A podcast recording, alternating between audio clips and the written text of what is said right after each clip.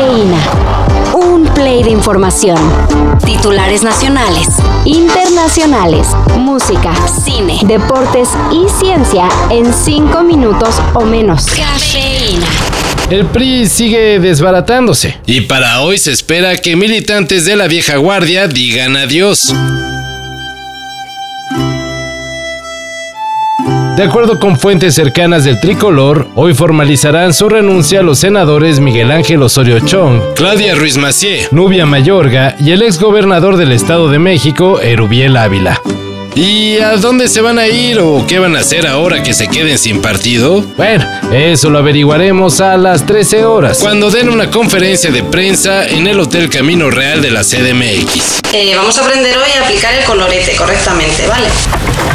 Luego de las duras protestas registradas en los últimos días en Francia, el presidente Emmanuel Macron hizo el análisis correspondiente y llegó a una conclusión, que la violencia que se ha vivido es culpa de las redes y los videojuegos. Eso afecta a todo el maldito planeta. Ah, aquí va otra vez. ¿Qué les parece si vamos a la taberna de Mo por una cerveza?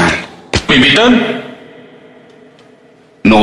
Los jóvenes se han intoxicado en las plataformas, aseguró el mandatario francés, sin tomar en cuenta que la pólvora social explotó por el asesinato de un joven de 17 años a manos de la policía. Además, el presidente criticó que las protestas son encabezadas por personas muy jóvenes, por lo que pidió a los padres de familia que hagan lo posible para mantener a sus hijos en casa. Mm, ¿Qué te pasó, Macron? Antes eras chévere. No es cierto.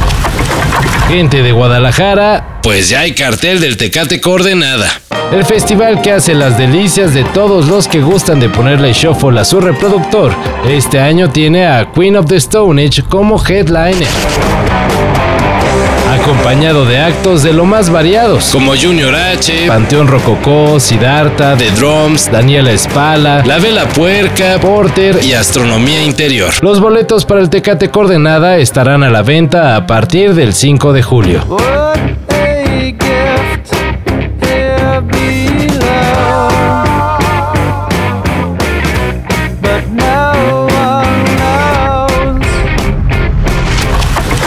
Luego de varias semanas de nomás no dar una, Checo Pérez regresó al podio de los ganadores en la Fórmula 1. And this battle is done. Perez no, improves. No, no, it's not because Perez goes deep into the corner and he just got it now. I thought he was sailing on by to the gravel, but that was a great lap by lap scrap resolved in Perez's favor. He's on the podium.